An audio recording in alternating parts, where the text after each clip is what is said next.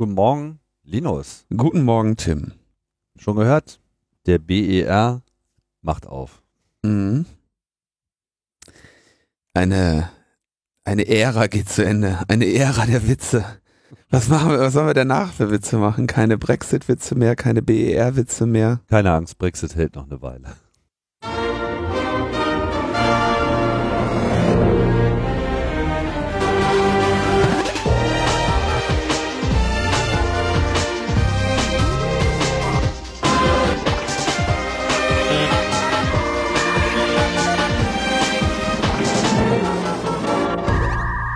Logbuch Netzpolitik Nummer 329. Heute ist ja sogar der Brexit-Tag, ne? 31.01.2020. Jetzt geht die Scheiße eigentlich erst richtig los. Jetzt Hab ich das- hab wird's ich das- lustig. Habe ich das heute Morgen richtig gesehen auf Twitter, dass, äh, dass da irgendwelche Typen mit dem Dudelsack und mit, der, mit dem Union Jack irgendwie dann durch Brüssel marschiert sind, um das zu zelebrieren? Ich habe genau. den Scheiß, also ich weiß nicht ganz genau, in Brüssel war ja im Wesentlichen, wurde ja eher so UK nochmal ein bisschen bejubelt so. Aber äh, natürlich haben sich hier diese ganzen Schergen und Honks rund um Farage äh, nochmal ordentlich daneben benommen. Aber das sind halt auch so Randnotizen. Äh, lustig wird's halt jetzt mit den Auswirkungen, weil sie träumen ja jetzt irgendwie immer noch davon, ähm, die EU unter Druck zu setzen. Und ich glaube, Mhm. dass sie sich da erheblich verhoben haben. Äh, insbesondere mit so Maßnahmen wie durch gesetzliche Änderungen auch auszuschließen, dass es nochmal zu einer Verlängerung kommt, was natürlich für ihre Verhandlungsposition tödlich ist. Und ich glaube, die EU ist halt jetzt in dem Modus, ey, who cares? Ihr wolltet raus, jetzt seid ihr raus, jetzt werdet ihr fühlen, wie es ist, sich außerhalb der Europäischen Union zu befinden und viel Spaß mit euren äh,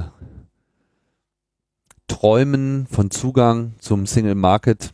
Wenn ihr den in irgendeiner Form behalten wird, dann, dann wird's teuer. Aber so, also richtig, so richtig teuer. Ich glaube, die werden die Daumenschrauben jetzt erheblich anziehen. Und der Leverage, den die EU hat, der ist halt riesig, weil das wird dann zum Ende des Jahres nochmal richtig sportlich werden. So mit allem, was halt äh, der Hard Brexit so mit sich bringt. Versorgungsengpässe, Coronavirus. ja gut, das äh, bleibt ja nun nicht an Gesetzesgrenzen stehen, aber das, ja, das, das wird, äh, das wird äh, sehr interessant sein und ich glaube, dass die UK der Verlierer sein wird, der große, große Verlierer. Hoffentlich, weil dann sind wir die Gewinner. Na gut, wir können halt im Wesentlichen eigentlich nur Schadensbegrenzung betreiben. Also Und- verloren wir es in der Rest der EU haben. das alte Europa. Ja, ich meine, wir haben auch verloren mit diesem Brexit, nur eben nicht so viel wie UK. Weißt du, weißt du, wie viel Platz in der Europäischen Union jetzt frei wird? Ja, ein GB. Der Witz zirkuliert aber auch schon seit einem Jahr. Echt, ich dachte, der wäre von Charlie Strauss. Ja, nee, ich glaube, ich habe schon alle Brexit-Witze gehört. Aber wie gesagt, keine Angst, da kommen noch neue dazu. Das wird jetzt erst richtig äh, lustig, weil jetzt stehen sie halt mit äh, runtergelassener Hose da. Und das ist nicht schön, was wir dann sehen. Ähm, Feedback. Hatten wir. Hatten, ja, wir haben immer viel Feedback. Ähm, und eine, eines finde ich deshalb wichtig, weil es zur Sendung, zur letzten Sendung 328 Thema Passwortherausgabe und so sich betrifft und äh, einen Aspekt äh, betrifft, den wir da gar nicht so richtig aufgegriffen haben. Und zwar kommentiert Lukas, wurde zwar in dieser Sendung nur angerissen, aber noch ein Gedanke zur Passwortweitergabe an Behörden. Es ist ja auch beim Trojaner ein Problem, aber hier eigentlich noch mehr, wie ich finde. Wie ist das denn mit der Beweiskraft? Wenn Behörden sich komplett authentifizieren, ist es unterscheidbar, wer gerade die aktuelle Session führt. Wäre ja ein leichtes, belastende E-Mails, Nachrichten, whatever, einfach mal zu verfassen. Stichwort Beweise unterschieben. Beim Trojaner ist der Zugriff ein anderer, wird einfach nur eine gültige Session gefordert, müsste doch die Gerichtsbarkeit extrem angezweifelt werden können.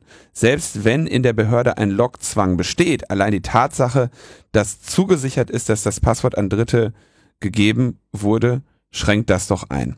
Ja, ähm, also es geht dabei darum, wenn jetzt also eine, eine Strafverfolgungsbehörde ein Passwort anfordert, dann hat sie ja damit die Möglichkeit, auf diesen, sagen wir mal, E-Mail-Account zuzugreifen, könnte also Sachen löschen, könnte Sachen schreiben, könnte per IMAP irgendwelche E-Mails auf die Server schieben.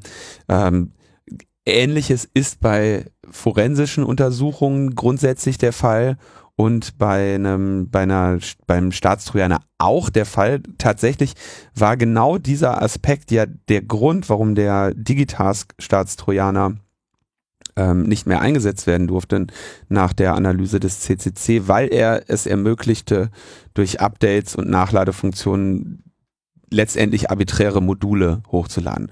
Die gesetzliche Anforderung ist aber, dass das Ding nur lesen kann. Ne? Gibt also mhm. quasi ne, immer diese verschiedenen Zugriffe, die jetzt, sagen wir mal, auf ganz High-Level unterschieden werden. Lesen, schreiben, ausführen. Ne?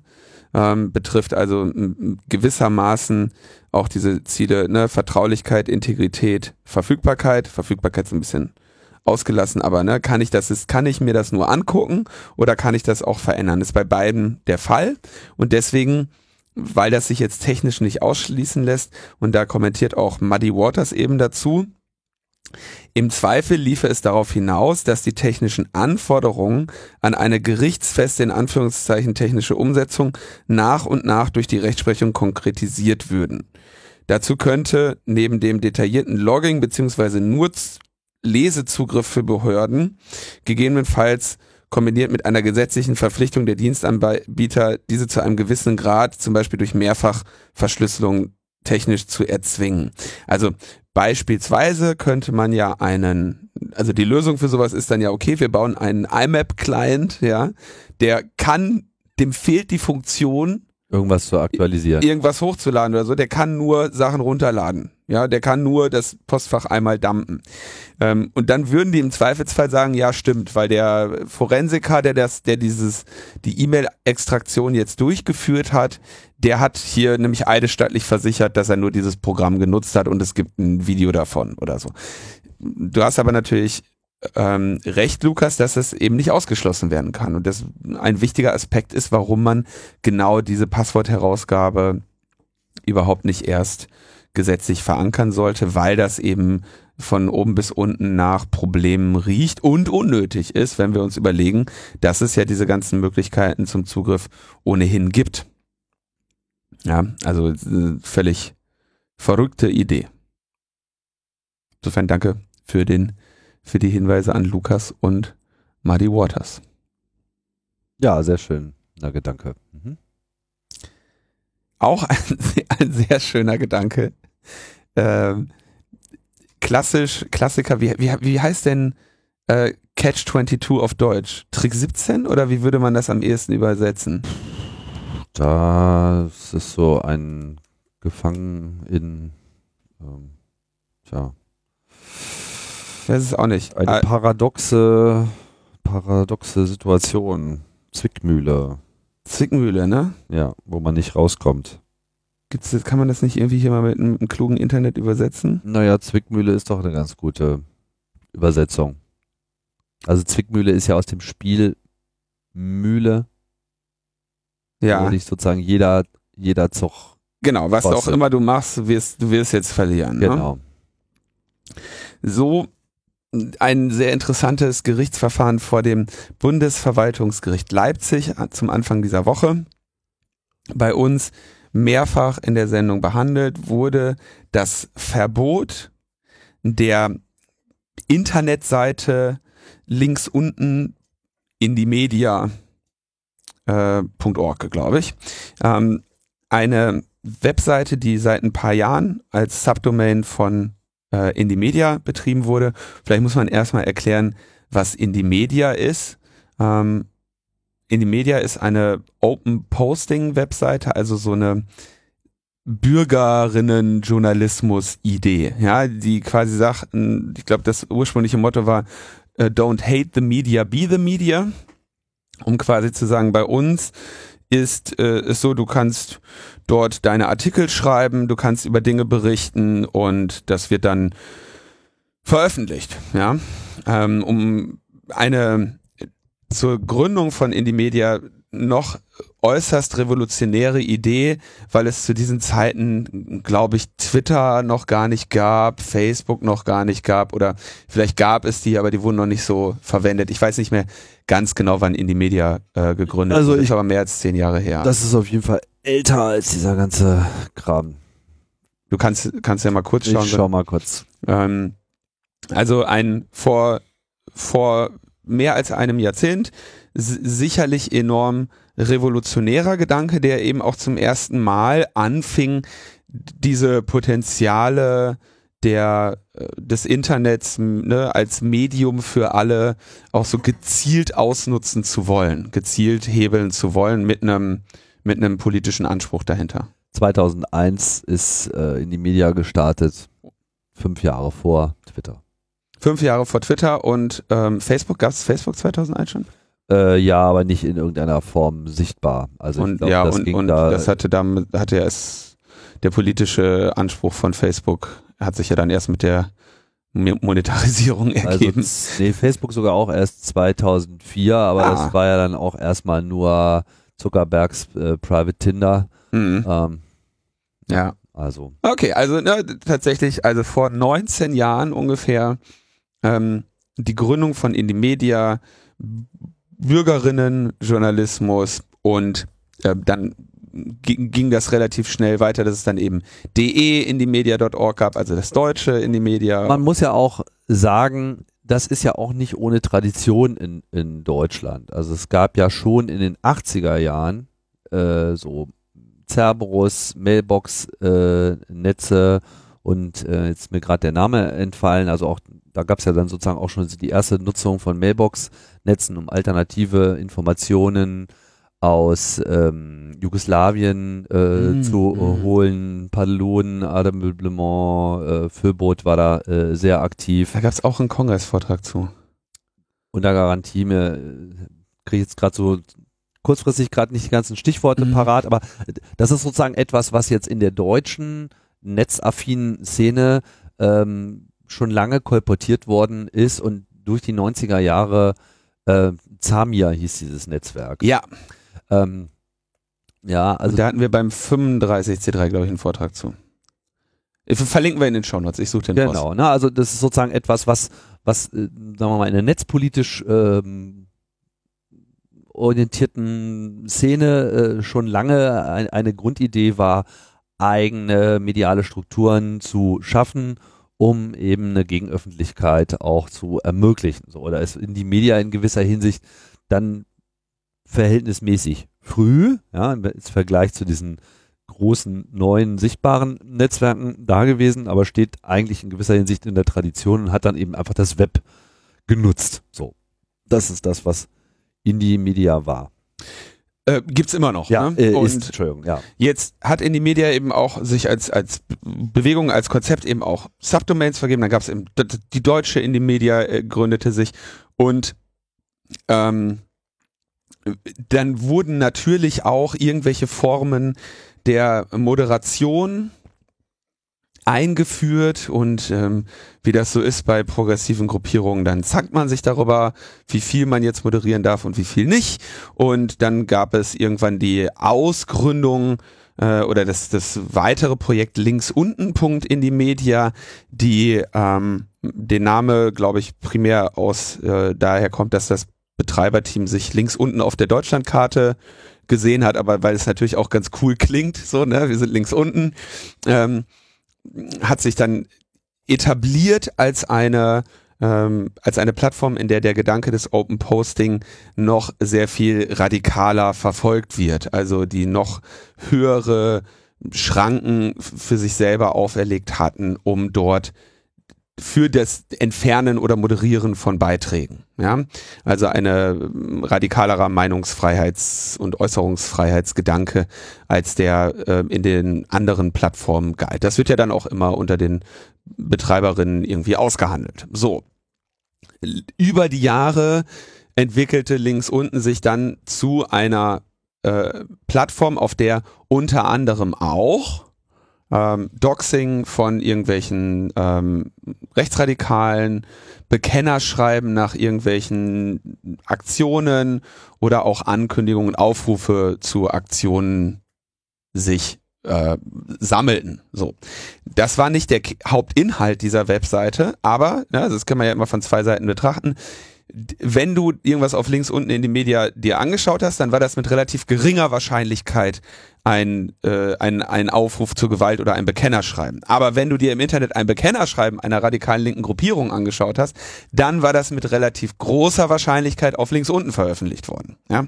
Äh, also immer die beiden Seiten, was hier auch die Mengen angeht. So, jetzt begab es sich dann 2017 äh, nach dem G20-Gipfel in Deutschland, ähm, dass ja eine relativ ausführliche Debatte in Deutschland geführt wurde über gewaltbereite linksradikale Gruppierungen.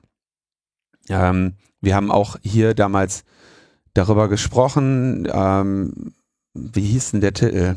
Wir hatten da, ich weiß, dass wir auch noch einen ganz unterhaltsamen Titel hatten. Wir hatten ähm, Zu den Vorgängen in Leipzig oder meinst du jetzt nee, G20? G20 Hamburg. G20. Da äh. hatten wir auch einen Sendungsgast äh, und haben uns da so ein bisschen darüber unterhalten, wie auch äh, quasi hier durch das polizeiliche Vorgehen, mh, hm, sagen wir mal, in Richtung der gewaltbereiten Auseinandersetzungen gelenkt wurde. Na, wir klassisch ist ja hier diese äh, der Verlauf der Welcome to Hell Demo, die da unten an der Hafenstraße startete und quasi zu, zu, zu dem Zeitraum, als sich die Demonstrierenden dort versammelt haben, standen denen schon die Wasserwerfer entgegen ihrer Laufroute entgegen. Und so ein Wasserwerfer kann bekanntlich relativ schwer rückwärts fahren und ist dann eben auch vorwärts gefahren, wo es eben zu einer ganzen Reihe an äh, Polizeigewalt kam, aber eben auch zu einer ganzen Reihe an äh, Sachbeschädigungen und äh, Randale von Seiten einiger weniger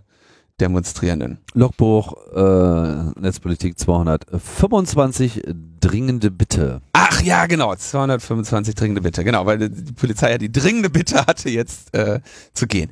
Okay, also es ist nach dem G20, es Im, wird... Im Übrigen, und das kann man glaube ich an der Stelle auch mal sagen, äh, denke ich, eine der meistgehörten Folgen von Logbuch Netzpolitik. Ich bestätige das gerade nochmal, aber äh, die ging ganz gut, äh, die ging ganz gut weg und das auch aus gutem Grund. Die war nämlich toll. Ja, was nicht an uns liegt, sondern an unserem Gast. Genau, John F. Nebel.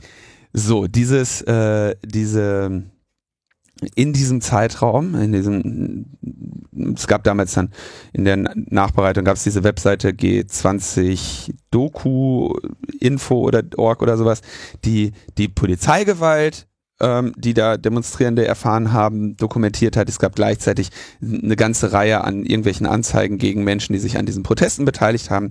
Und linke Gewalt war das große Thema. Ja, ist es ja auch heute noch. Wir wissen, die linke Gewalt ist sehr, sehr problematisch vor allem für die CDU, wenngleich äh, sie selber eher von Rechten ermordet werden.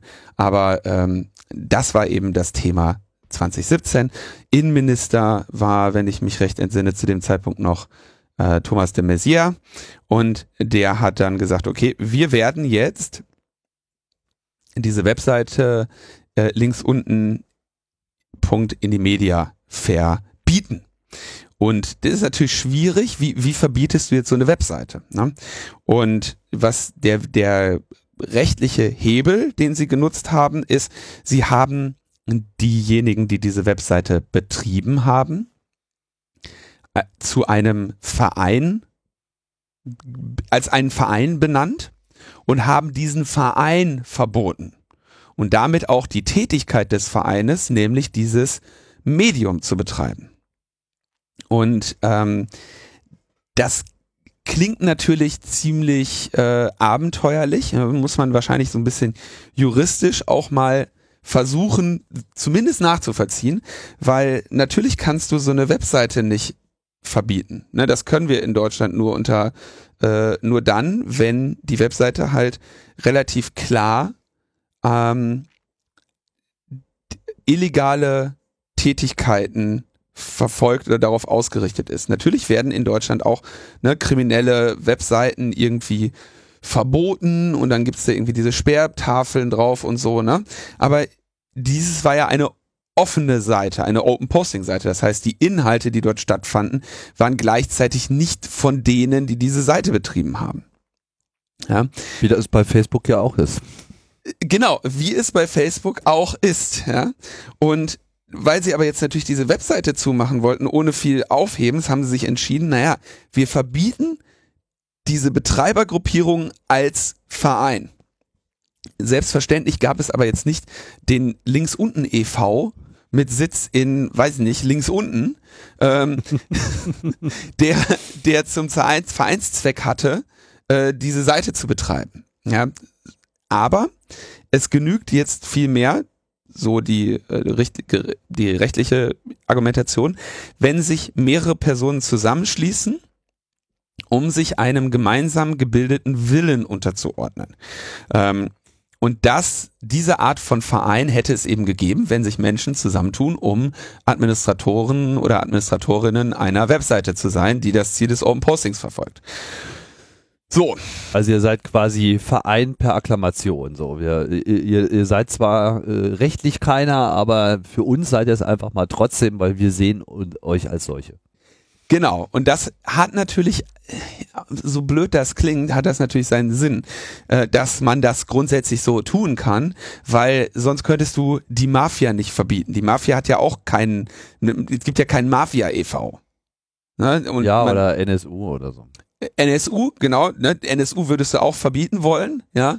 Ähm, aber hat leider keine ladungsfähige Adresse gehabt. Hat keine ladungsfähige Adresse, Pech gehabt, ne? So, ähm, also es ist schon verständlich, warum der, die, die Gesetze quasi vorsehen, dass du Vereinigungen verbieten kannst. Ne? Gibt ja dann auch diese ganze Paragraphenreihe 129, A bis Z, ja, was ist Mitgliedschaft in einer kriminellen Vereinigung. Kriminelle Vereinigung ist eine, kriminelle, eine Vereinigung, die quasi das Ausführen von kriminellen Taten als ihren Zweck hat und äh, so weiter und so fort. Ja, so jetzt haben die also gesagt, okay, wir verbieten den Betreiberverein, äh, der links unten in die Media betreibt und jetzt gehen den ähm, hängen für diese Leute natürlich auch gleichzeitig Strafverfahren wegen Mitgliedschaft in einer kriminellen Vereinigung an. Ja? Die jetzt gerade mal definiert wurde. Die jetzt gerade mal definiert wurde. So. Und jetzt haben die quasi vor dem, ähm, vor dem ähm, Bundesverwaltungsgericht in Leipzig dagegen geklagt und die Klägerinnen waren in dem Fall die ähm, Beschuldigten, diese Webseite links unten betrieben zu haben und damit in einer kriminellen Vereinigung äh, äh, sich engagiert zu haben. Und die argumentieren, naja, das ist ein journalistisches Medium und es gab ja auch eine Moderation der Beiträge und auch eine Diskussion der Beiträge und ähm, ist ja nicht so, als wären dort unbedingt ähm, sämtliche Rechts, Rechte von Menschen verletzenden Veröffentlichungen kritiklos hingenommen oder sogar ermutigt worden. Ganz das Gegenteil ist der Fall. Deswegen hätte nach Rundfunkstaatsvertrag zunächst die zuständige Landesmedienanstalt gegen die Beiträge vorgehen müssen und nicht gegen das Medium oder in dem Fall sogar die Betreiber direkt zu einer kriminellen Vereinigung zu, zu machen.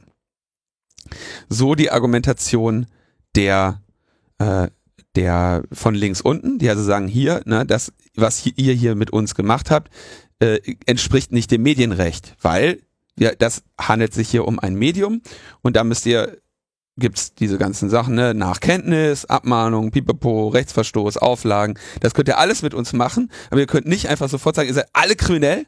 Die ganze Webseite muss weg mit, ich glaube, 200.000 Beiträgen, von denen halt ein sehr, sehr geringer Prozentsatz ähm, eben problematisch, problematisch war. war. Genau. Und also, wie und problematisch der war, hätte man nochmal diskutieren müssen. Ne? Und hätten eben auch Gerichte ähm, im, Be im Einzelfall der Beiträge urteilen müssen. All das wurde ja jetzt den Beschuldigten verwehrt. Sondern wurde sofort gesagt, zack, guten Tag, Tür, Tür, Knack, äh, auf dem Boden verhaftet, äh, kriminell und so weiter. Ne? Computer weg. Auch darüber übrigens äh, Kongressvorträge. Ähm, ich glaube, es war nicht nur einer. So, Jetzt stehen die also in diesem Bundesverwaltungsgericht in Leipzig und sagen hier, ne, wir sind ein Medium, ihr könnt gegen uns nicht, ihr könnt uns nicht als Verein einfach verbieten. Und der, die Richter in Leipzig sagen, ja, also sie klagen ja hier gegen das Verbot einer Vereinigung. Wer von ihnen ist denn Mitglied dieser Vereinigung? Und die so, äh, an anderer Stelle laufen gerade Strafverfahren. Wenn wir jetzt hier sagen, wir wären Mitglied dieser Vereinigung, heißt das automatisch, dass wir in dem Strafverfahren über die Mitgliedschaft in dieser Vereinigung sofort uns selber belasten. Und dann sagt der Richter, na gut, also gegen das Verbot der Vereinigung kann nur die Vereinigung oder ein Mitglied der Vereinigung klagen. Ist hier Mitgliedsvolk anwesend, alle scharren mit den Füßen. Richter weist die Klage ab und die können nach Hause gehen. Ja. Oh, also mit anderen Worten, die haben, die haben das Medium verboten als Verein. Den Verein gab's nicht. Die Leute können sich aber jetzt auch nicht beschuldigen, Mitglied des Vereins zu sein, weil sie dann sofort dafür bestraft worden wären, Mitglied des Vereins zu sein. Und weil sie sagen, sie sind nicht Mitglied des Vereins, können sie aber nicht gegen das Verbot des Vereins klagen. Das, das heißt, ja mit anderen Worten, aber da sie nicht gegen das Verbot des Vereins klagen können, sind sie quasi automatisch dran wegen Mitgliedschaft in diesem verbotenen Verein. Ja. äh, das Geht, ja. Das kann so irgendwie nicht funktionieren. Ja? Ich glaube, das ist ein Fall für Karlsruhe. Das wird auch nach Karlsruhe wohl gehen, ja, denn äh, die Anwältin äh, hat dann auch gesagt, naja, hier die äh, de facto wird von den mutmaßlichen Betreibern dieser Webseite verlangt, sich selber zu belasten, weil mhm. sie nur dann gegen das Verbot klagen können, wenn sie sich zu diesem Verein bekennen. Und damit würden sie sich ja eben selbst belasten und die Verpflichtung zur Selbstbelastung ist in der Verfassung der Bundesrepublik Deutschland nicht vorgesehen. Deshalb ähm, sieht sie also den Weg jetzt nach Karlsruhe ähm, im am Bundesverfassungsgericht und nicht am Bundesverwaltungsgericht in Leipzig, das jetzt eben die Klage abgewiesen hat. Und damit bleibt äh, links unten erstmal verboten, wohl gemerkt ohne dass der Inhalt der Klage überhaupt diskutiert wurde. Diese Ablehnung der Klage ist aufgrund vom, von Formalien passiert. Eine form, formelle Ab, Ablehnung, Abweisung der Klage, weil die eben nicht zur Klage berechtigt sind, solange sie sich nicht selber beschuldigen, in diesem Verein Mitglied zu sein. Das ist schon sehr skurril und man muss jetzt mal überlegen, wie man das, wenn man dieses Vorgehen jetzt mal übersetzt in ähm, nehmen wir mal andere Gruppierungen. Und das zeigt dann, glaube ich, auch, warum hier dieser, dieses Vereinsverbot eben eine perfide und eine falsche Vorgehensweise ist gegen die Betreiber einer Open Posting Plattform. Ne, diese Gesetze würden ja halbwegs Sinn ergeben, wenn wir jetzt einfach mal links unten durch Mafia oder NSU ersetzen. Ja? Dafür sind die aber auch gedacht. Und da haben wir eben auch kriminelle Vereinigungen, deren ähm, Gründungszweck das Begehen von kriminellen Taten ist. Ne? Und hier haben wir halt eine Webseite, Medienrechtsthematik. Ähm, und da denke, bin ich schon dabei zu sagen, dass das äh, mit Sicherheit nicht, ähm, also würden die nach Medienrecht beurteilt werden mit ihrer Webseite, würden sie bei weitem nicht diese Arten von Strafen und diese Art von Vorgehen gegen sich sehen. Und das ist ja spezifisch das, was hier durch diese, äh, durch dieses Ummodeln zu einer Vereinigung oder zu einem Verein passiert, dass denen nämlich komplett alles weggenommen wird, was sie an medien, medienrechtlichem Schutz für ihre Webseite hätten. Oder auch nur Tele, äh, Telemediendienstkram, ja, die haben also quasi, denen wurden die Rechte von, die jedes Facebook, jedes Twitter hätte, jede Webseite hätte, die irgendwo einen Kommentarbereich anbietet, äh, oder eine Wikipedia hätte, das wird ihnen alles genommen. Und das kann natürlich so, ähm, kann so nicht sein. Das ist, äh, denke ich, äh, äußerst skurril und nicht, nicht so, wie das Gesetz gedacht ist. Da bin ich ja mal gespannt, aber das sind so diese typischen Fälle, die vor Karlsruhe meistens dann doch etwas äh, zerbröseln. Ne?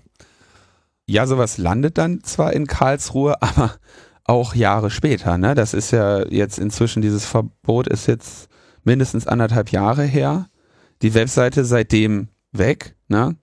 Und es ist ja dann wirklich auch, also man sieht an solchen Verfahren, wie lange dann ne, die, die Beschuldigten damit beschäftigt sind, sich gegen diese Vorwürfe zu wehren, strafrechtlich, zivilrechtlich davor zu gehen. Ähm, die Webseite ist seitdem platt, beziehungsweise es wurde jetzt irgendwo wieder ein Archiv davon veröffentlicht, um wenigstens die Inhalte zu bewahren. Und ähm, ne, wenn die jetzt nicht in der Lage gewesen wären, mediales Interesse für ihren Fall zu generieren, aufrechtzuerhalten, Anwältinnen äh, dafür zu begeistern, sie irgendwie zu vertreten, hm, dann geht sowas halt schnell mal einfach den Bach runter. Ne? Da musst du halt wirklich einen langen Atem und einen Kampfeswillen haben, um zu erkennen, dass jetzt in diesem ganzen Verbotsverfahren eben wichtige Werte auf dem Spiel stehen für unsere Demokratie. Und das hat nichts unbedingt damit zu tun, ob einem jetzt jeder Beitrag in der auf links unten gefällt oder nicht. Ja. Deswegen ist das ein wichtiges Verfahren. So, dann kommen wir mal darauf zu sprechen, wie es den anderen Journalisten so ergeht. ja, tatsächlich. Also ähm, finde ich übrigens auch noch gut, dass du nochmal kurz darauf ansprichst, weil dieses ganze links unten Ding zu den unterstützenden Organisationen ähm, gehört dann auch Reporter ohne Grenzen, Chaos Computer Club und ähm, eben die Organisationen, die jetzt vielleicht nicht unbedingt im Rufe stehen, ähm, vielleicht alle Inhalte und Veröffentlichungen dort äh, für unterstützenswert zu halten, aber die eben die Pressefreiheit ähm, für ein wichtiges Gut halten, die hier eben durchaus in Gefahr steht. Ebenfalls in Gefahr steht die Pressefreiheit in den USA. Wir haben ja schon, und da gibt's jetzt, das ist natürlich in dem Kontext zu sehen, aber auch andererseits nicht unbedingt. Wir haben ja schon über diesen Hacking-Angriff auf Jeff Bezos gesprochen, Eigner der Washington Post und kein Journalist, sondern einfach nur reichster Mensch des Planeten. Derzeit nach Schätzung und eben Besitzer der New York Times. Nee, der Washington Post. Äh, der, Was natürlich, der Washington Post. Die hat er sich mal geshoppt. Hat er sich geklickt auf Amazon? Ja, war gerade äh, im Angebot. Ja, man kann nur mutmaßen über seine, seine Motive, äh, das zu tun. Aber soweit ich das bisher wahrgenommen habe, scheint es so zu sein, dass er das zwar getan hat und dann auch mit seiner Digitalexpertise der Washington Post äh, dazu verhilft, sich da neu aufzustellen, aber bisher weder hat durchscheinen lassen, dass da irgendwie eine Verquickung der Amazon-Interessen, also der unmittelbaren Amazon-Interessen oder auch nur der Berichterstattung darüber äh, und der Washington Post stattgefunden hat, einerseits, oder dass er sich auch persönlich in irgendeiner Form äh, zu einer Durchsetzung einer ihm geneigten politischen Agenda äh, genötigt gesehen hätte. Was natürlich etwas ist, was ein Donald Trump nicht versteht. Nee. So, dementsprechend äh, ist er seitdem quasi auch auf der Liste seiner Erzfeinde, glaube ich, ziemlich weit nach oben gerückt. Und deswegen ist ja auch diese ganze Saudi-Arabien-Connection in doppelt und dreifacher Hinsicht äh, wirklich super shady, weil ja, mittlerweile, glaube ich, vollkommen klar ist, wie das Trump-System funktioniert. Äh, entweder du bist für ihn oder du bist gegen ihn. Und äh, er hatte halt so seine autoritären Buddies around the world, die er äh, ganz geil findet, so das Erdogan und es sind irgendwie natürlich Wladimir Putin. Und es ist dann eben auch vor allem die saudi-arabische Herrscherfamilie, die ja selten äh, Probleme hat mit dem Klingelbeutel und da äh, in der Lage ist, immer äh, Geld in irgendeine Richtung zu setzen oder eben auch mal so Aktionen durchzuziehen, die sich andere so nicht trauen würde. Und man hat ja gesehen, wie Trump das ganze Treiben der saudi-arabischen Regierung gedeckt hat. Davon sind wir natürlich auch in Europa und in Deutschland auch nicht ganz äh, frei, wenn man sich mal so anschaut, was so an Waffenverkäufen äh, da regelmäßig äh, stattfindet und wie groß so die Kritik von Saudi-Arabien insgesamt so äh, ist, insbesondere wenn man die Maßstäbe nimmt, die an andere Länder so angelegt werden. Das verhallt komischerweise dort immer enorm. Ne? Ja, ja, das ist erstaunlich, mit womit so manche durchkommen, ne? Während äh, andere schon für Kleinigkeiten andere so, ne, für, für die eine oder die müssen noch nicht mal äh, Massenvernichtungswaffen haben, um ins Erdloch gebombt zu werden. Ja, also die die Doppelzüngigkeit und äh, der die Heuch, Heuchlerei im Umgang mit den unterschiedlichen Staaten und welche Maßstäbe an sie gesetzt werden, je nachdem, wie viel Öl oder Geld sie haben, ist schon sehr problematisch. Und wir haben über diesen Bezos-Hack ja in der letzten Sendung gesprochen und durchaus kritisiert, wie der technisch aufgearbeitet wurde. Also sehr, äh, sehr dünn. Gleichzeitig wurde jetzt in dieser Woche ein ähm, sehr ordentlicher Bericht eines äh, Hacking-Versuches äh, veröffentlicht und zwar mal wieder von unseren Freunden beim Citizen Lab. Citizen Lab ähm, an der Universität Toronto, ein Labor unter äh, Ronald Dybert, die klassisch äh, sehr viel Staatstrojaner-Forschung machen. So auch zu Finn Fischer, so auch zu ähm, der NSO Group, dem israelischen Unternehmen, das die Schadsoftware Pegasus als Staatstrojaner vertreibt. Also ein direkter Konkurrent von Finn Fischer, würde man sagen. So, jetzt berichtet ein ähm, Journalist der New York Times, und zwar mit Namen, ich dachte, du hast hier 100 Mbit, Tim, das äh, nicht so schnell. Ben Hubbard, ja. Angeblich habe ich sogar 250. ja, schön. Naja, that's what it says on the tin. Ja, wunderbar. Dann ist, äh, weil dann äh, hast du hier einen dicken Torrent an. Ja, nur in die eine Richtung halt. Du weißt ja, wie das ist. Ja, ja, ja. Okay, also ähm, jetzt will ich die ganze Zeit Ron Hubbard sagen, aber es ist Ben Hubbard und Ronald Dybert. ähm, der hat am 21. Juni 2018 eine Textnachricht bekommen, ähm, die irgendwie den Inhalt hatte Ben Hubbard and the Story of the Saudi Royal Family mit einem Link zu einer Webseite arabnews365.com.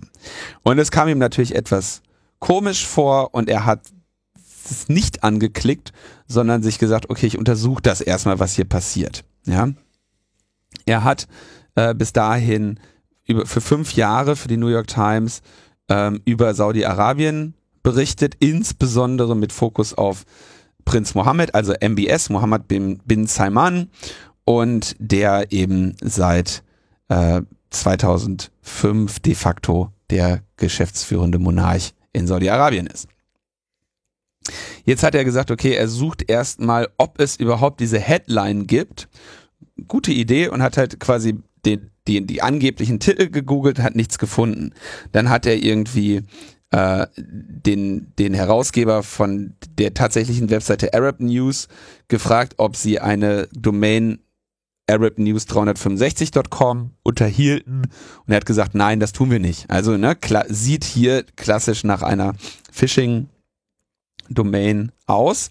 Und als er dann später das Citizen Lab ähm, einen Bericht über den Hack von Omar Abdulaziz veröffentlichte, hat er den auch gelesen und gesehen, dass dort die Domain arabnews365.com als Command and Control Server für die NSO Pegasus Malware angegeben war. Ähm, und damit hat er dann äh, gesagt, okay, alles klar, dann muss ich wohl mal mit diesen Citizen Lab Leuten reden, hat denen eben sein, äh, seine Textnachricht gezeigt und Citizen Lab sagt also, ja, hier, das ist relativ klar, in diesem Zeitraum wurde dieser Server von NSO Pegasus verwendet. Wir haben insgesamt ähm, fünf Personen identifiziert, die davon angegriffen wurden zwischen Mai und Juni 2018. Ähm, darunter irgendwie ein Mitglied einer saudi-arabischen äh, Menschenrechtsorganisation, die in Großbritannien natürlich ihren Sitz hat. Es gibt nicht so etwas wie eine Menschenrechtsorganisation in Saudi-Arabien. Das ist ungefähr so wie links unten. Das gibt's, das kannst du nicht machen. ähm, dann äh, Mitglieder von Amnesty International, äh, ein äh, saudi-arabischen Dissidenten, der ein der, auf YouTube irgendwie politische äh, Botschaften äh, veröffentlicht und eben äh, Omar Abdul Aziz sowie der in Kanada, glaube ich, wohnt und eben jetzt hier Ben Hubbard. Interessant ist dazu zu sagen, dass dieser Bezos-Hack in den gleichen Zeitraum fällt, aber nach komplett anderen Methoden funktioniert hat. Das heißt, da riecht es so ein bisschen danach, dass unter Umständen diese Bezos-Sache vielleicht nochmal besser untersucht werden sollte. Am besten von den Citizen Lab-Leuten, weil die scheinen in meinen Augen diejenigen zu sein, die am meisten Ahnung von, ähm, von Pegasus bisher haben. Ähm, die, das waren jetzt nur die Angriffe, die auf das äh, Saudi-Arabisch auf die auf Saudi-Arabien zurückgehen. Es gibt gleichermaßen, auch darüber haben wir regelmäßig berichtet, Angriffe, die ähm, gegen mexikanische Dissidentinnen und Journalistinnen geht. Und das sieht äh, alles relativ äh, fürchterlich aus, was die NSO Group dort macht. NSO sagt natürlich so, nö, das waren wir nicht. Äh, sagen auch, sie könnten irgendwie US-Amerikaner können sie gar nicht hacken, weil die Telefonnummern gesperrt sind. Also alles sehr interessante, komische Geschichten. Und auch hier riecht's natürlich ein bisschen wieder nach, ähm, ja, nach, dass am Ende irgendwelche Briefkastenfirmen oder Exportrestriktionen oder Unterhändler oder Unterunternehmen sich damit befassen. Auf jeden Fall ist Saudi-Arabien ganz weit vorne, was den Einsatz solcher Trojaner und äh, Exploit-basierten Techniken betrifft. Das äh, scheint relativ offensichtlich zu sein. Überrascht auch herzlich wenig. Die äh, große Freude überhaupt an Überwachungsmaßnahmen, insbesondere im Mobilfunkbereich, ist äh, so im ganzen arabischen Emirate-Raum äh, sehr groß gewesen schon immer es gibt halt einen Punkt, den wir, den wir daraus an Konsequenzen ziehen müssen. Es gibt nach meiner Kenntnis, hm, wenn ich jetzt gerade keinen übersehe, zwei grundsätzlich ernstzunehmende Hersteller von Staatstrojanern. Und das sind irgendwie NSO und Finfisher. Und wenn nun die Bundesrepublik Deutschland sich in diesen Bereich engagieren möchte, dann hat sie eben hier offenbar die Wahl von äh, zwischen diesen beiden Unternehmen, die beide gleichermaßen in sehr, sehr bedenkliche Menschenrechtsverletzungen und Angriffsstrategien der mit saudi-arabischem oder äh, türkischem oder äh, myanmarischem Ursprung verwickelt sind. Und das bedeutet natürlich auch, wenn jetzt Deutschland Kunde solcher Unternehmen ist, dass damit diese Unternehmen irgendwie äh, ja gewürdigt werden statt statt geächtet zu werden und auch ge unser Geld erhalten statt äh, unseren entschiedenen unsere entschiedene Gegenwehr gegen das, was sie tun oder gegen die Menschen, mit denen sie hier offenbar Handel betreiben. Das ist das äh, das zeigt hier auch das das deutsche ähm, das, das Dilemma der europäischen Unternehmen und, äh, und Staaten. Das ist so dreckig. Das ist alles nicht so schön. Das nee.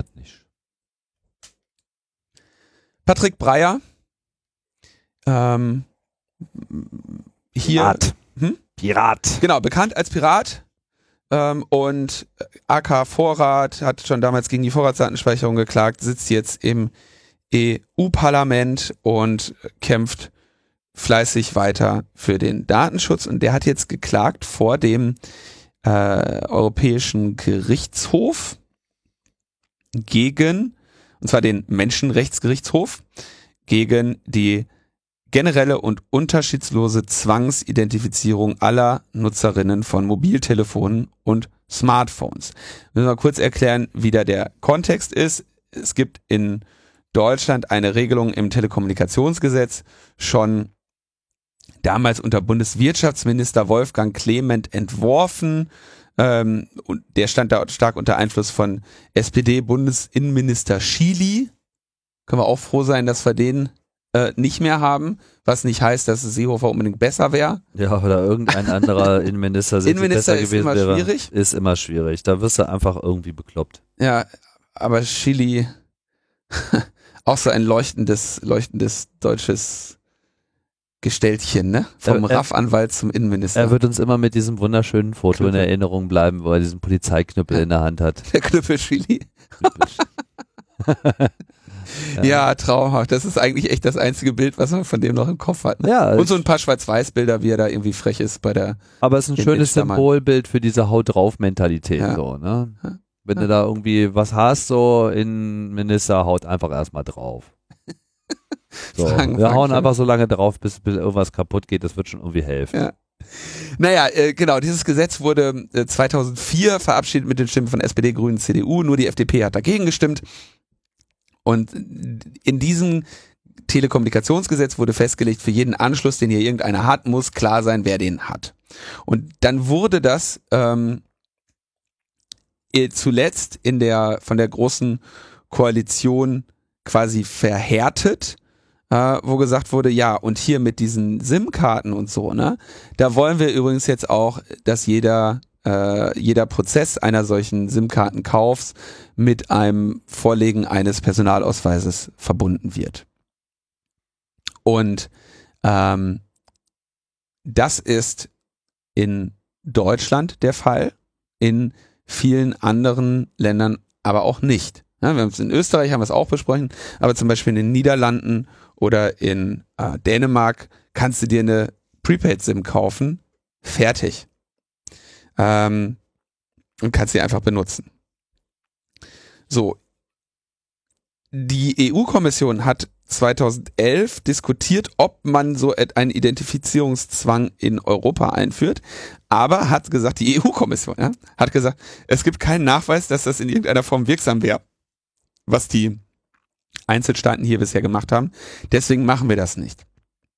So Patrick Bayer, äh, Patrick Breyer argumentiert, der Identifizierungszwang erschwert es technisch unbedarften Bürgern unzumutbar, ohne Furcht vor Nachteilen, zum Beispiel telefonische Beratung oder Hilfe in Anspruch zu nehmen, Straftaten anzuzeigen, Presse, Presse über Missstände in Kenntnis zu setzen. Das kann mitunter so weit gehen, dass es Menschenleben kostet, zum Beispiel, wenn sich Straftäter aus Furcht vor Verfolgung nicht mehr anonym irgendwo hinwenden können. Ähm, auf der Straße und per Post kann man kommunizieren, ohne Namen und Geburtsdatum nennen zu müssen und Personalausweis zu zeigen. Per Telefon über, über oder das Internet darf das nicht anders sein.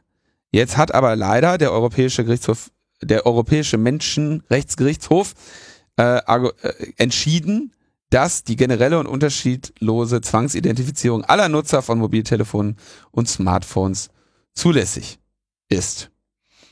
Das ist ähm, ärgerlich. Ähm, Sie können nun gegen das Urteil eine Überprüfung durch die große Kammer des EuGH beantragen und Sie werden jetzt prüfen anhand der Begründung, ähm, ob Sie da noch eine Aussicht sehen und ob Sie diese Möglichkeit in Angriff nehmen oder nicht. Aber bis auf weiteres bleibt uns also die Registrierungspflicht ähm, erhalten. Ja, das ist äh,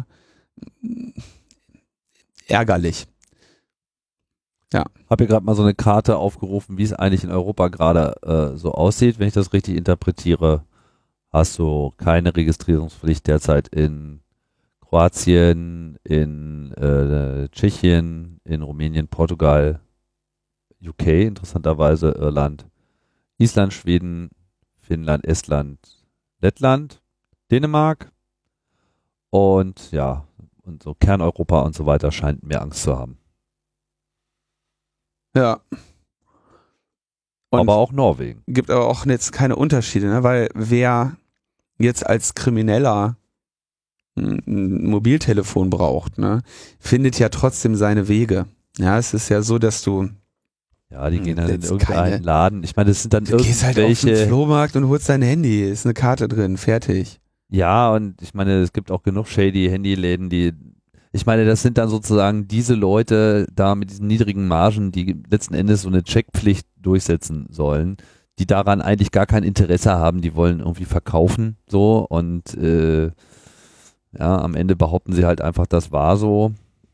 Der Späti-Betreiber hat einfach echt einen, einen super schlechten Track Record im Verlieren seiner Telefone, ja, und äh, ja, ärgerlich, dass jetzt eben 45 Leute diese SIM-Karten gefunden und weiter benutzt haben, aber er hat ja keinen Schaden dadurch. Ne? Das heißt also, äh, es ist nach wie vor problemlos möglich, eine anonyme SIM-Karte zu bekommen oder eine anders benannte SIM-Karte zu bekommen, wenn man eine haben möchte. Ähm, es ist aber eben für die ganzen normalen, unbescholtenen Bürgerinnen eben eine Überwachungsmaßnahme, die wirkt. Ähnlich übrigens wie diese Gesichts- Überwachung, äh, Gesichtserfassung, wo der oder diejenige, die nicht erkannt werden wollen, sich einfach mal den Mantel ein bisschen höher ins Gesicht ziehen können oder mit dem Regenschirm durch die Gegend rennen, während alle anderen hier eben einer vollständigen Überwachung unterliegen. Tja, so ist das mit den Massenüberwachungsmaßnahmen, die einfach zu umgehen sind. Kommen wir zu den Kurzmeldungen. Am 25. September 2018 wurde beim Kammergericht Berlin äh, festgestellt, dass da Verbindungen zu einem wohlbekannten Command-and-Control-Server ausgehen, so dass äh, also ne, Command-and-Control-Server, du, wenn du jetzt irgendwie eine, jemanden mit Schadsoftware infizierst, brauchst du irgendeinen Kanal zurück. Das ist dein Command-and-Control-Server. Je nachdem, wie elegant du das machst, hast du eben irgendwo im Internet irgendeinen Server stehen, der erstmal aussieht wie irgendeine Webseite und wenn sich deine infizierten Geräte dort melden und dort Verbindungen hin herstellen, dann übertragen sie schön über HTTPS irgendwelche Daten dorthin. Du kannst ihnen Befehle geben, sagen, mach mal hier bitte folgendes, mach mal einen Portscan, äh, knack mal den Zugang oder so. Ne? Ähm, klassisch Schadsoftware, die nicht vollständig im Blindflug agiert, braucht einen Command and Control Kanal. Jetzt wurde also beim Kammergericht Berlin festgestellt, dass es dort, dass dort Command and Control Kommunikation stattfindet. Mit anderen Worten, dass es irgendwo ähm, Geräte geben muss, die infiziert sind. Also hat man sich überlegt, wen könnten wir fragen, der sich damit auskennt? Nehmen wir doch T-Systems. So, T-Systems ist gekommen, hat dann irgendwie ein Gutachten veröffentlicht. Das Gutachten wurde aber, also denen angefertigt. Das Gutachten wurde aber irgendwie nie so wirklich veröffentlicht.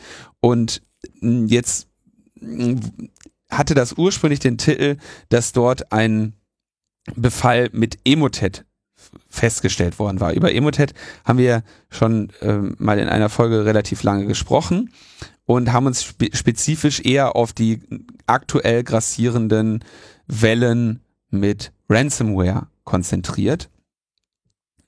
Grundsätzlich ist die Gang Emotet aber äh, nicht nur in einem Geschäftsfeld tätig, sondern die machen auch, also sind ebenso in Verbindung mit Banking, Angriffen oder eben auch Spionage, je nachdem, was sich eben lohnt. Ja, und jetzt hat sich äh, hier weiterhin er, ergeben, dass also erstens T-Systems, das war ein schwerwiegender Fall einer Emotet-Infektion mit nicht abzuschätzenden Folgen für das Netzwerk, die Systeme und die Daten des Kammergerichts. Und dann wurde weiter untersucht und Jetzt mussten sie irgendwie zähneknirschend zugestehen, dass sie erstens nicht wissen, wie es zu dieser, äh, eingestehen, dass sie erstens nicht wissen, wie es zu dieser Infektion kam. Also sie haben jetzt keine E-Mail gefunden mit irgendeinem Anhang oder so. Sie konnten nicht identifizieren, wer jetzt Patient Null ist unter den Rechnern. Und außerdem sagen sie, naja, dass hier Daten abgeflossen sind, können wir nicht ausschließen. Denn ähm, es gibt hier offenbar äh, Schadsoftware, die installiert wurde, die ähm, eindeutig auf Datenabfluss ausgerichtet ist. Es steht aber wiederum nicht da drin, ob das auch passiert ist. Ähm, also äh, mal, also ähnlich schlecht wie dieses wie diese Bezos-Untersuchung, wo gesagt wurde, es sind Daten abgeflossen, die können aber nicht sagen, wie und welche, sondern einfach nur, der Ding hat Daten geladen. Hier sagen sie, naja, es gibt eine Schadsoftware, die sieht aus, als könnte sie Daten abfließen lassen. Wir wissen aber nicht, ob das tatsächlich passiert ist. Also äh, schw schwierig. Ne?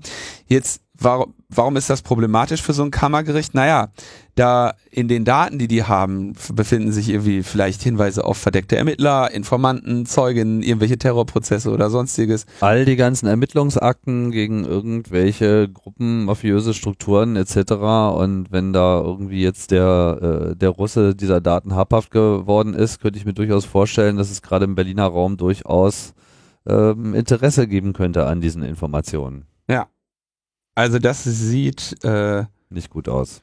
Das, das sieht nicht gut aus. Ähm, gleichzeitig in dem Bericht eine ganze Reihe an mh, hm, katastrophalen Verfehlungen. Ne? Die haben da irgendwie ein flaches Netzwerk unterhalten, ohne irgendwelche ohne irgendwelche Se äh, Separationen in den in den Netzwerken. Das heißt, ähm, bist du einmal drin, bist du überall. Ja, so wie bei dir zu Hause, ne? Alles in einem Sack. Nur, dass es halt ein Gericht ist. ja, hm. Katastrophe.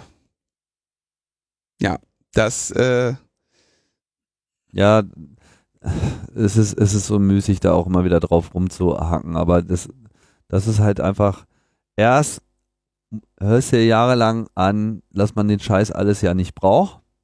Dann kommt so dieser Druck, oh Gott, jetzt brauchen wir den Scheiß ja doch. Und dann fehlt dir einfach die Erfahrung und dann fehlt dir einfach so der, der, der Umgang damit und so das Bewusstsein, wie man es denn dann machen soll. Und dann unterliegt das alles diesen Zwängen und wenig Geld und irgendwie kriegen wir das schon hin. Und wieso, was wollt ihr denn eigentlich? Läuft doch.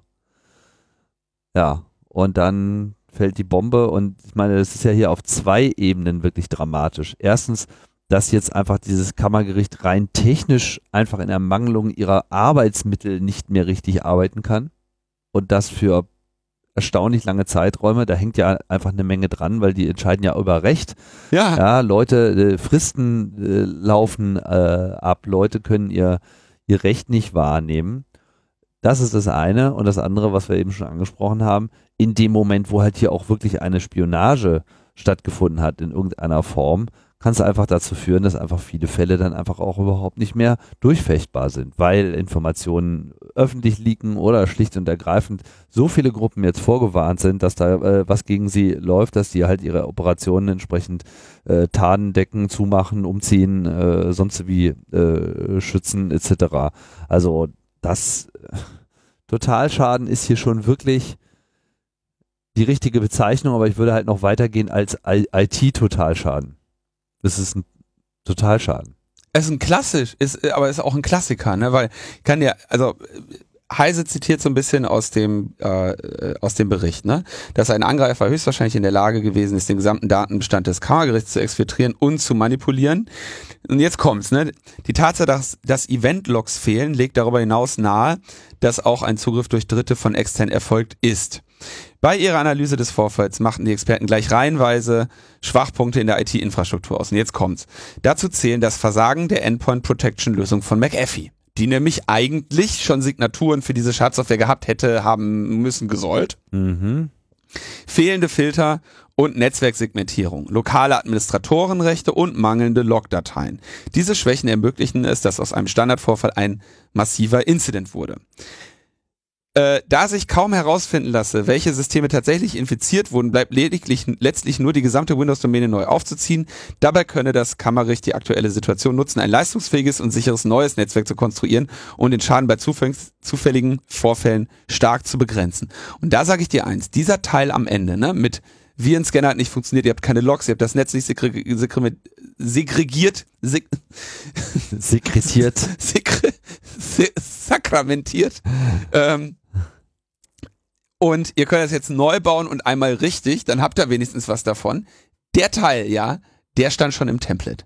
Den habe ich nämlich auch in meinen Berichten zu solchen Fällen. Den schreibst du nicht neu. Den kannst du eigentlich am Ende jedem äh, geben. Da, da, den, für, für den Teil brauchst du keinen Tagessatz zu berechnen. Den hast du schon fertig. Ja, weil das überall so ist. Und wenn die, wenn das Kammergericht da sein Netzwerk betreibt wie Uschis Nagelstudio, dann müssen sie sich eben auch nicht wundern, wenn sie am Ende geowned werden. So. So ist das. Nagelstudios sind jetzt auch in Gefahr? So wie die. Ich wollte nur sagen, Nagelstudios haben halt keinen besonders hohen Schutzbedarf, weil die keine, äh, ne, die sind nicht so IT-abhängig. Die haben ihre Würde ich wohl meinen. irgendwie. Ja, die müssen da ein bisschen bezahlen, so, ne, ein bisschen Bonpflicht. Bon Bonpflicht im Nagelstudio. Mit G.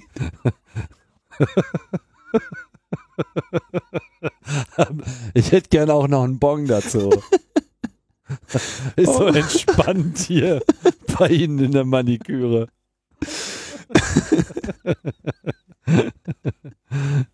So, kommen wir zu, zum nächsten ernsten Thema. Wir sind so seriös. Das ist super. Russland. Mhm. Schon wieder. Gibt's noch was anderes? Mann, Mann, Mann. Die haben sich aber auch echt in den News-Cycle hochge hochgeschoben. Es ist echt zum Heulen. Tja, jetzt hat die russische Aufsichtsbehörde Roskomnadzor, Ach, die haben aber so tolle Abkürzungen. das ist doch nicht mal eine Abkürzung, glaube ich, ähm, die haben gesagt, wir möchten jetzt den Zugang zu mailbox.org in Russland sperren. Und mailbox.org ist ein E-Mail-Anbieter. Ich glaube, einer von denen, die äh, sich Mühe geben, den Service sicher zu betreiben und, glaube ich, auch den Leuten Geld dafür abzunehmen, wenn sie diesen Dienst nutzen. Also erstmal genau richtig, ne?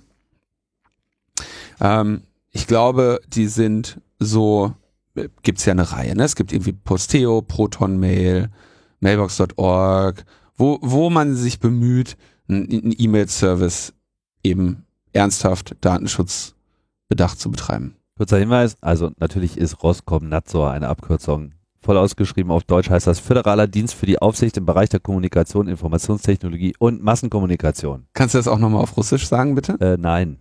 Das steht zwar hier, aber ich bin des Russischen nicht auch nur im Entfernten äh, mächtig. Ich komme ja aus dem Westen. Du ja auch.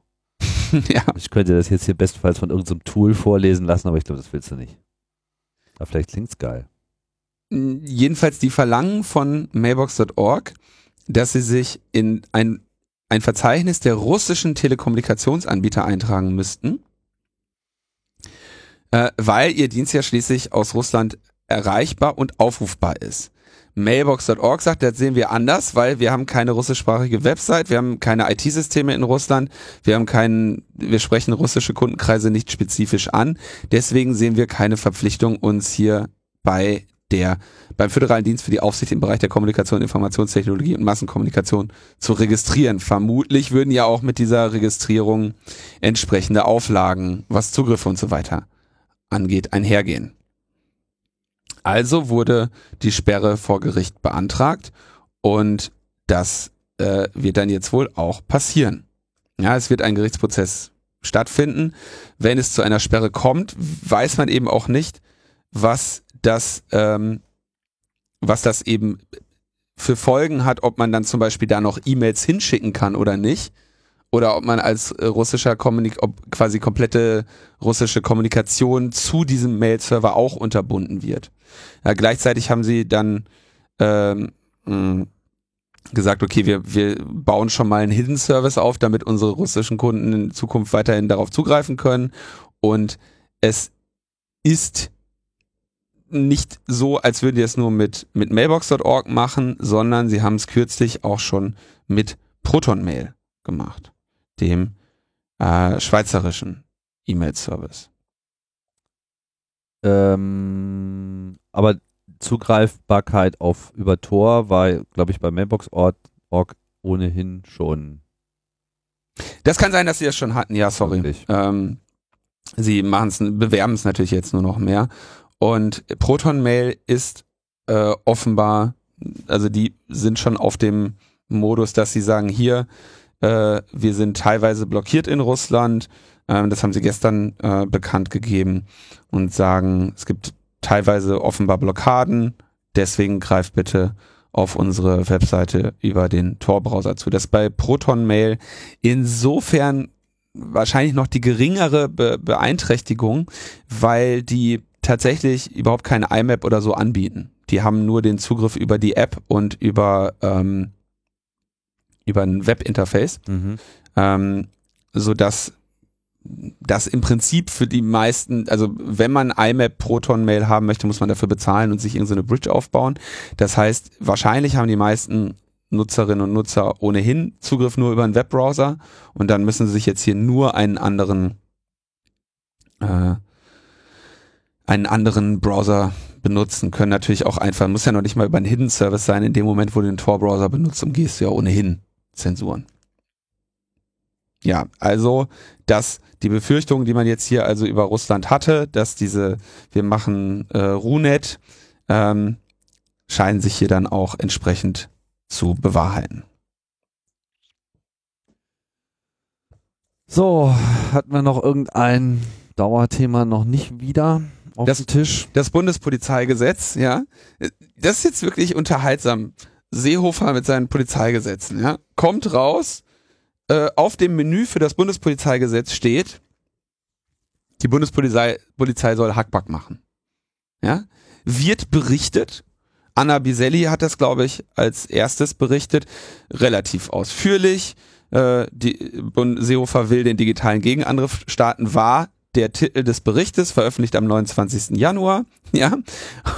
Update am fünf, um, am gleichen Tag, ja, um 15 Uhr äh, 59, ein Sprecher des BMI teilt uns gegenüber mit, in dem aktuellen Ressortverfahren befinden, in, in dem aktuell im Ressortverfahren befindlichen Gesetzesvorschlag ist eine solche Regelung nicht enthalten. Ja? Patrick Beuth hatte ein paar Minuten vorher seine Antwort bekommen.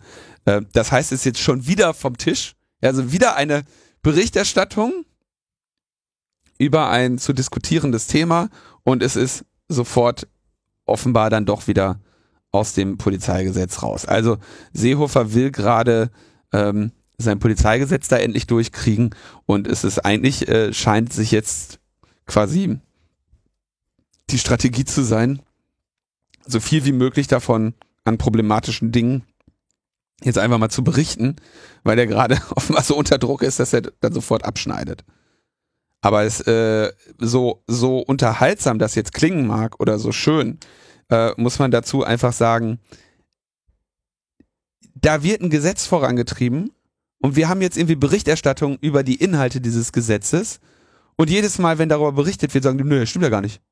Was ist das für eine Demokratie? Also ich, diese Gesetzgebungsverfahren schockieren mich immer und immer wieder. Ja, wie also hier die Regierung ihre Gesetzes, äh, ihre Gesetzgebungsverfahren im Versteckten hält. Ähm, dann, wenn darüber berichtet wird, dann kann das nur wieder aus irgendwelchen Leaks kommen und dann dementieren sie das. Beim, beim IT-Sicherheitsgesetz haben wir seit Monaten nichts mehr gehört, seitdem es da mal diesen Referentinnenentwurf gab. Und äh, wo findet hier noch diese Diskussion statt? Wo findet hier noch die inhaltliche Auseinandersetzung statt? Ich bin ja eh schon abgefressen, seitdem irgendwie letzte Mal diese Staatstrojaner-Gesetzgebung, wo auch wieder irgendwie aus dem allerletzten Freitagnachmittag irgendwie die Einladung kam, äh, als Sachverständiger dort aufzutreten. Ich glaube, am Montag war die Verhandlung oder sowas, ja. Niemand hatte das Gesetz gesehen. Ähm, mir fällt gerade nicht mehr ein, welches Gesetz das war, wo die ähm, Sachverständigen in dem Ausschuss auftraten und ihnen gesagt wurde, ach so, übrigens, das, wo, wozu ihr jetzt eure Stellungnahmen geschrieben habt, das ist ja gar nicht mehr aktuell. Edge, ja, ähm, braucht da gar nicht mehr zu reden. Und die Sachverständigen sagten, ja, was ist denn das Aktuelle, damit wir da jetzt drüber reden können? Ach, habt ihr noch nicht? Ja. So. Scheiße gelaufen. Schicken, schicken wir euch. Schicken wir euch mit der Post dann nächste Woche. So, ne? Also, das, so sind diese Gesetzgebungsprozesse wirklich nicht gedacht. Und jedes Mal, wenn ich irgendwie, wenn so etwas passiert, äh, stirbt irgendwo ein kleines Demokratiekätzchen und das ist äh, wirklich unschön, das so zu machen. Das ist wirklich eine, ähm, tja, ein, ein Angriff auf die Demokratie, um da mal den, den Schulzzug zu bemühen.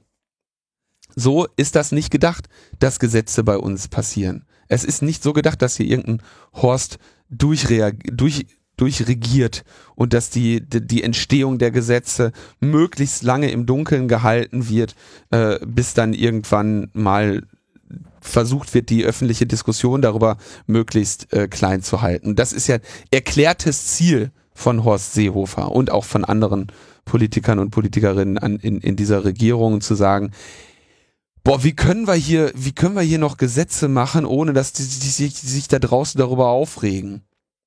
Und das ist, sorry, das ist nicht die Idee. Die Idee ist, dass sich die Leute da draußen darüber aufregen und dass dann ein, ein gesellschaftlicher Konsens herbeigeführt wird. Und nicht, dass irgendein Seehofer sagt, boah, ey, wie können wir jetzt mal, ich muss jetzt mal langsam liefern. Ähm, und die da, die da draußen gehen mir auf den Sack. Das ist nicht das, das ist nicht die Idee. Ja, und man, ich weiß jetzt nicht, ich will jetzt nicht zu verschwörungstheoretisch jetzt hier rangehen, aber mir kommt es auch oft manchmal so vor, dass das auch alles so, ähm, hm, so Zwiebelschalen sind, um den Kern nicht zu gefährden. Ja, also da, Bundespolizeigesetz, Polizeigesetze an sich in den letzten Jahren äh, sind hochproblematisch, weil sie einfach den Rahmen dessen, wozu die Polizei äh, was die, was die Polizei an Maßnahmen ergreifen kann, dieser äh, Rahmen wird immer weiter ausgedehnt. Nicht? Wir hatten ja auf Länderebene jetzt über Jahre schon diese ganze Auseinandersetzung und es ist ja absehbar, dass es eben jetzt auf Bundespolizeiebene ähnlich läuft. Wenn man jetzt solche Vorschläge macht und dann eben sozusagen so einen Kern durchbringen will, dann ist es ja ganz praktisch, wenn man auch noch ein paar total outrageous Sachen auch noch einfach mit oben drauf packt, weil sich natürlich die Öffentlichkeit in dem Moment, wo sie sich überhaupt damit beschäftigt, erstmal mit dem Scheiß auseinandersetzt, der so überhaupt nicht geht. So, ja, was weiß ich. Äh, nur noch Leute, in grüner Kleidung werden äh, sind gestattet, aber auch nur dienstags und so weiter. Da entspinnt sich dann eine wochenlange Diskussion darüber. Dann wird das irgendwann zurückgenommen und man hat vollkommen übersehen, was da drunter in den inneren Zwiebelschalen äh, eigentlich im Kern mit drin ist. Von daher ja, so eine, so eine Sollbruchstelle direkt mit einbauen. Genau, so einfach so, ja, egal, die Zwiebelschale, die machen wir dann einfach ab, jetzt ist doch alles gut. Ja, so, und dann, dann ja? können wir, da, da, da kriechen wir zu Kreuze und sagen, ja, hier, äh, nach Protesten hat Horst Seehofer das Racial Profiling aus der äh, Novelle der Strafprozessordnung gestrichen. Ja, dann wird das schön auf tagesschau.de berichtet äh, und dann ist gut. Ja, ja. Wir, wir, hören ja auch auf die äh, Gesellschaft und wir sind ja da auch im ständigen Dialog und immer bereit zum Kompromiss. So heißt das dann in der Pressemitteilung. Ja. Wir haben, wir haben verstanden. Ja. haben verstanden. Genau. es, ist katastrophal, dass so äh, Politik gemacht wird und es ist eine, ist wirklich ganz schlimm und schlecht, dass das, dass das so passiert, ja.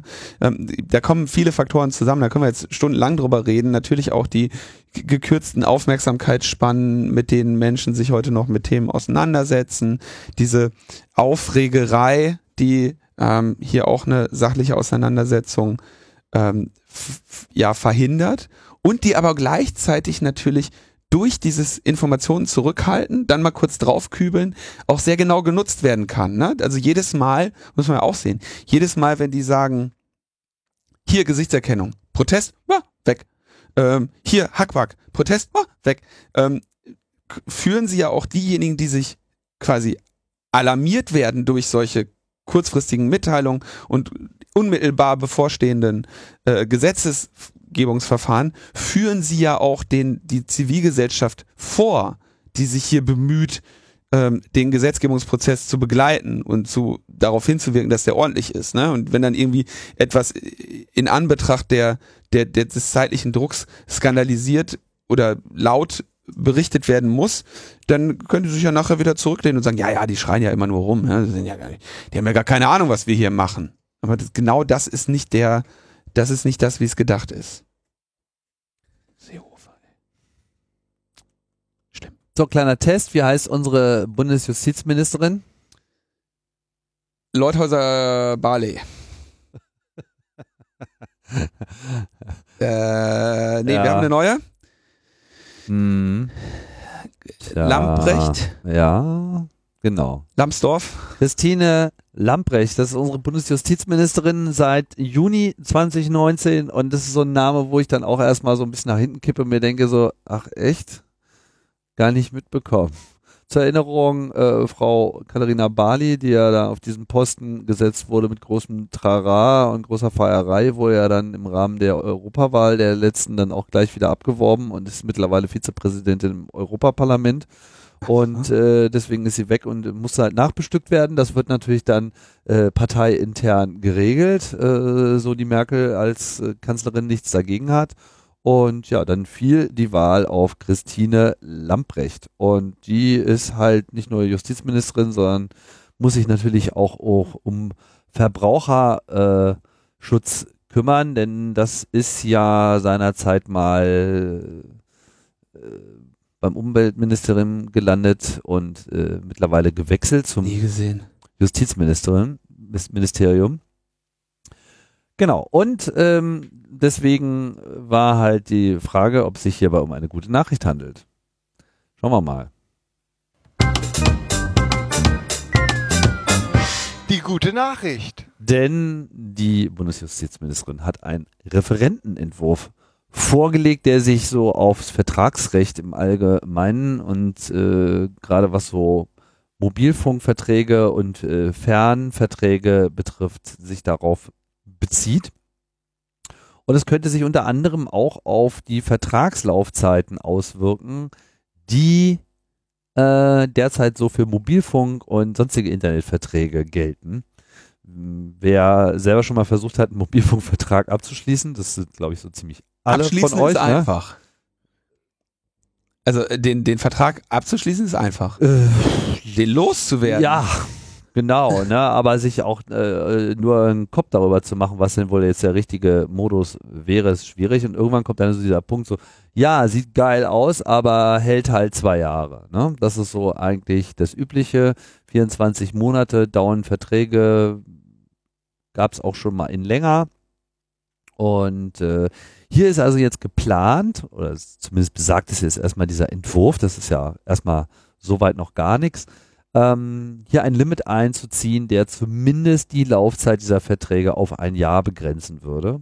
Und außerdem auch noch eine üblicherweise dann auch noch äh, sich selbst aktivierende Zeitbombe einer Verlängerung, äh, wo dann der Vertrag schnell mal noch ein Jahr ist, wenn man nicht rechtzeitig kündigt, äh, so äh, automatische Verlängerung bei einer Erstlaufzeit äh, zu limitieren auf, ich glaube, drei Monate.